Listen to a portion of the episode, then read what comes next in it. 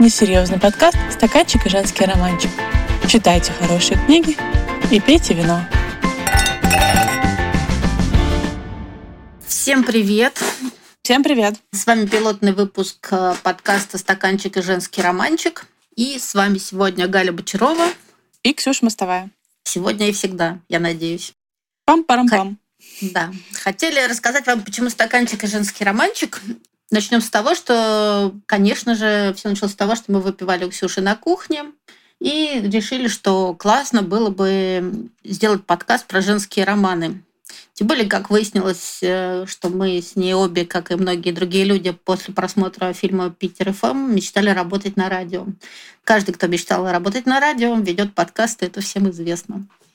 Во-вторых, мы поняли, что у нас уже есть отличное название. У меня есть телеграм-канал с таким названием, который я веду про свою работу литературного агента. Ну и звезды сошлись, и вот вы слушаете уже пилотный выпуск. Давайте мы, наверное, немножко расскажем вам о том, кто мы такие. Я работаю в книжной сфере 13 лет, но пришла в книги совсем из другого бизнеса. Я всегда очень любила читать в том числе женские романы. И в какой-то момент я решила, что я все-таки хочу работать с книгами. И сделав несколько не совсем очевидных в жизни вещей, я оказалась в книжном мире. Я работала на разных работах. Я занималась созданием интернет-магазина, занималась продажами, занималась маркетингом. И последние годы я работаю как независимый литературный агент и книжный продюсер. Я соединяю писателей, издателей и книжные сервисы. Немножко работаю с тем, чтобы книги пришли в кино и в театр. И вообще стараюсь э, сделать наш книжный мир чуть-чуть лучше. И у тебя хорошо это получается, с учетом того, Ой, что... Спасибо. Какой спасибо. успех ваша роскошная ярмарка «Фонарь» имеет. Спасибо. Ксюша, ну все-таки тебе придется рассказать о себе. Я ненавижу выступать, и для меня большой стресс э, этот подкаст, но в этом году я решила, что надо пробовать что-то новое. Выйти из зоны комфорта. Выйти из зоны комфорта, ненавижу это выражение, зачем из нее выходить? Кто об этом просит? В отличие от Гали, у меня весь мой опыт рабочий, профессионально связан с книгами. Я и училась в нашем самом известном университете печати, которым называли университет печали и работаю больше 10 лет в книжном маркетинге. Очень люблю книги и обожаю смотреть, как э, они находят свою аудиторию. Поэтому вся моя жизнь связана с книжками. И странно думать, что я могу записывать подкаст о чем-то другом. Ну, возможно, если бы мы с тобой работали в каком-нибудь винном бизнесе, то, может быть, мы тоже бы стали записывать такой подкаст, э, потому что любили бы читать, кто знает. Возможно. Возможно. Ну и, наверное, стоит рассказать все-таки, почему женские романчики. Давай я начну. Мне кажется, что женские романы хлынули в 90-е каким-то бурным потоком на зарождающийся российский книжный рынок. Это, это зачастую были, ну, скажем так, честно, не зачастую, а в 90% случаев это были очень плохо переведенные кошмарные книжки с обложками низкого качества сразу это все задавало такой тон, что это низкий жанр.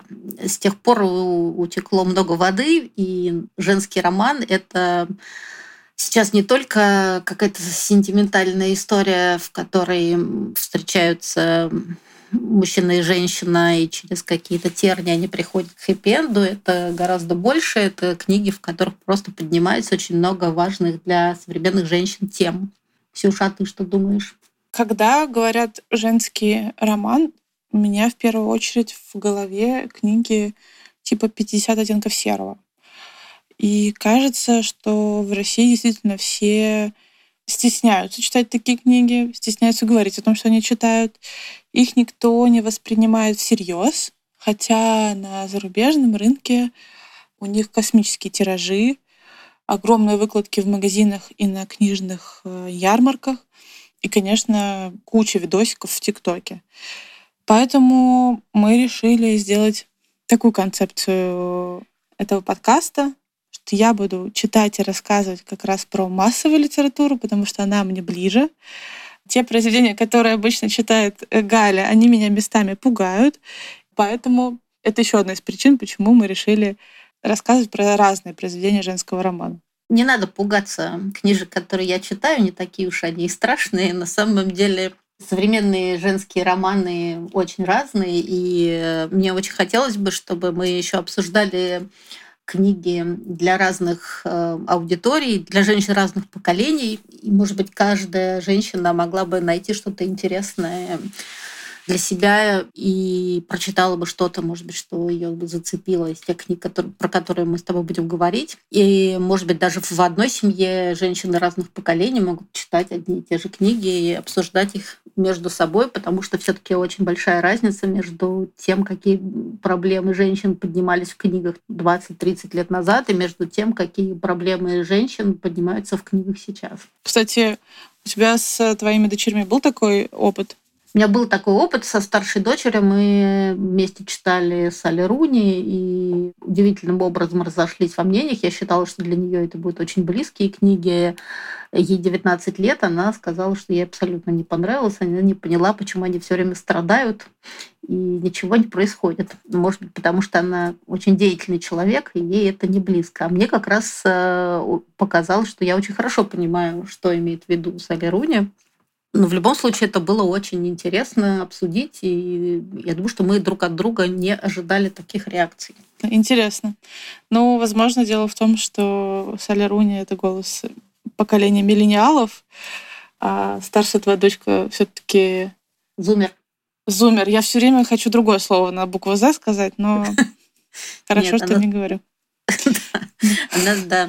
Возможно, не знаю. А может быть, это просто э, говорит о том, что все стереотипы — это ерунда. И если хорошая книга, она может кому-то понравиться, а кому-то может не понравиться, может задеть какие-то струны в душе человека, а может вообще пройти мимо. И это тоже нормально, потому что не, не все книги нравятся всем одинаково. Ну и сто процентов хорошая книга будет идеально сочетаться с бокальчиком винишка. Давай расскажем про еще один кусок нашего подкаста. Да, мы решили, что к каждому подкасту наша подруга Сомелье будет выбирать нам вино. Мы будем обсуждать книги. Мы будем обсуждать две книги. Одну предложенную Ксюшей и вторую предложенную мной. А Оля будет выбирать нам вино под выпуск. И к сегодняшнему выпуску мы уже сразу попросили выбрать нам вино. И она предлагает начать с самого идеального аперитива всех времен и застолий, а именно с бокала ледяного игристого. А чтобы разнообразить реки просека, льющегося бесконечным потоком прямо из Италии, сегодня мы попробуем испанскую каву, которая интереснее сложнее во вкусе за счет своего способа производства, как у короля игристых вин шампанского но при этом может похвастаться невысокой стоимостью. Оля говорит, что хороший выбор кав часто бывает в красном и белом. Ну а для тех, кому кава уже тоже надоела, Оля предлагает открыть бутылочку нежного кремана. Он родом из Франции, и если найти из Эльзаса, то можно сказать, что это бюджетная шампань у вас в кармане. А креман из французского региона Лангедок претендует на право называться первым игристом на планете. В общем, предлагаю вам попробовать игристого а также приходите слушать следующие выпуски нашего подкаста. Чин-чин! И хорошей всем недели!